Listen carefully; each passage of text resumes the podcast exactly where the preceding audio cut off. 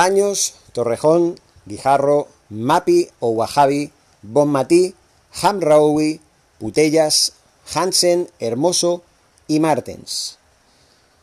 Bienvenidos eh, a un nuevo podcast de Naxa del Barça para Anchor, Cashbox y iVoox y también para el canal de YouTube. Bienvenidos a la primera Copa de Europa lograda por estas 11 jugadoras que van a quedar para la historia. Göteborg, el escenario mágico, al igual que en su momento Wembley lo fuera para el Fútbol Club Barcelona masculino en 1992. Hablando de 29 años más tarde, el Fútbol Club Barcelona femenino, que se ha hecho un lugar en la élite de este deporte, acaba de conseguir un hito sin precedentes. Conseguir su primera Copa de, de Europa de su historia y la primera del fútbol español, convirtiendo a la Liga Española en una de las más importantes del mundo. Felicidades al Fútbol Club Barcelona, que hace dos años pagaba con frustración ese 4-1 en contra recibido de manos del Olympique de Lyon, el heptacampeón de Europa, que acababa de conseguir cinco Champions consecutivas, emulando al Real Madrid de Di de los años 50 del siglo pasado. ¿Qué podemos decir? ¿Qué podemos decir de este Barcelona que no hayamos dicho ya? Un Barcelona que lo ha hecho todo bien, que esta temporada ha conseguido la triple corona, la Liga, la Copa de la Reina y la Champions. Una Champions que va a cambiar la historia del Fútbol Club Barcelona femenino para siempre. Va a convertir a este equipo, que ya lo ha hecho, en un equipo de élite, un grande al que hay que respetar, pero también un grande que tendrá una presión añadida. A partir de ahora hay que demostrar que somos grandes, porque si no la caída podría ser mucho más sonada. Tenemos plantilla, tenemos un entrenador, Luis Cortés, que ha sabido manejar a este equipo campeón de muy buenas maneras, con una alta mentalidad, con un coraje exquisito, irrevocable, inconfundible. Un equipo que está llamado a hacer historia.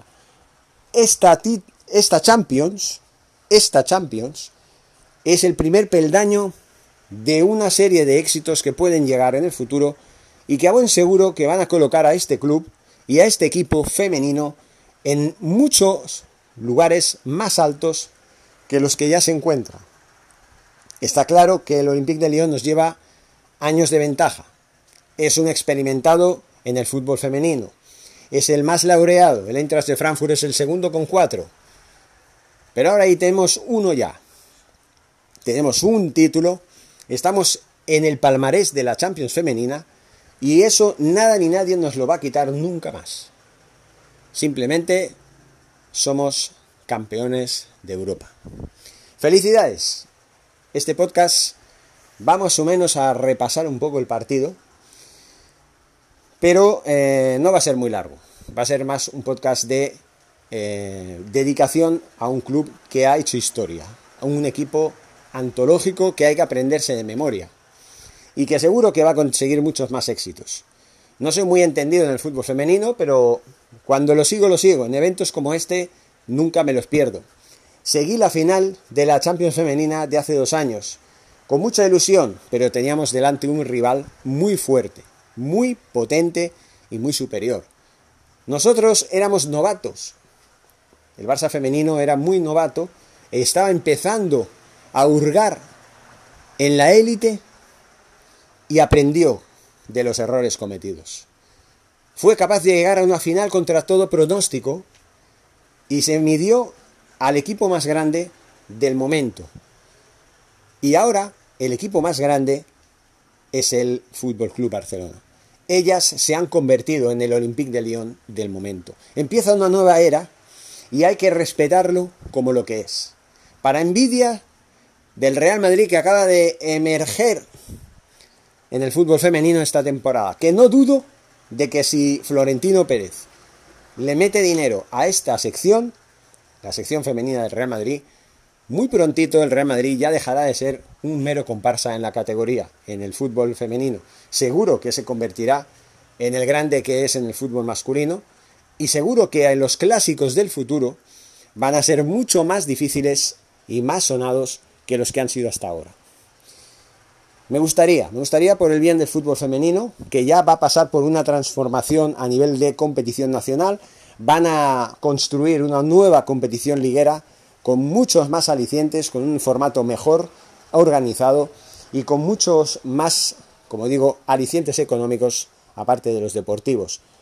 Cada vez hay más equipos del fútbol masculino que se están metiendo en el fútbol femenino. Si ustedes miran la clasificación de la Liga Iberdrola, verán que el 90%, no el 90, el 80%, mejor dicho, de los equipos son los mismos que los de la primera división del fútbol masculino. Equipos como el Athletic, el Levante, el Rayo Vallecano, que en el fútbol femenino en años anteriores fueron mucho más grandes que lo que son ahora, acompañan al español, al Real Madrid de ahora, al Barcelona, al Atlético de Madrid, al Betis, al Sevilla y a la Real Sociedad. Todos estos son los equipos. El Deportivo de La Coruña también está ahí. Son equipos de primera división que están en la Liga, en la Liga Iberdrola. Perdón. Quiero hablar muy rápido y al final, pues siempre pasa eso. Uno se atasca. Pero trata de guardar la emoción, de reservarse, porque claro, que el Barcelona triunfe en la manera que sea y en la faceta que sea, ya es un honor. Recuerden que este mes también, a finales de este mes, tenemos la final Ford de baloncesto, que también hablaremos y nos enfrentaremos al Armani de Milano en una semifinal que a priori pues parece bastante asequible con respecto a otras ediciones en el baloncesto. Hablaremos en su momento. De momento vamos a ensalzar la figura del fútbol femenino y este Fútbol Club Barcelona que ha roto todos los pronósticos y que ha hecho historia donde de verdad se tiene que hacer, en la mejor competición de clubes del mundo. Felicidades al Fútbol Club Barcelona femenino y Forza Barça.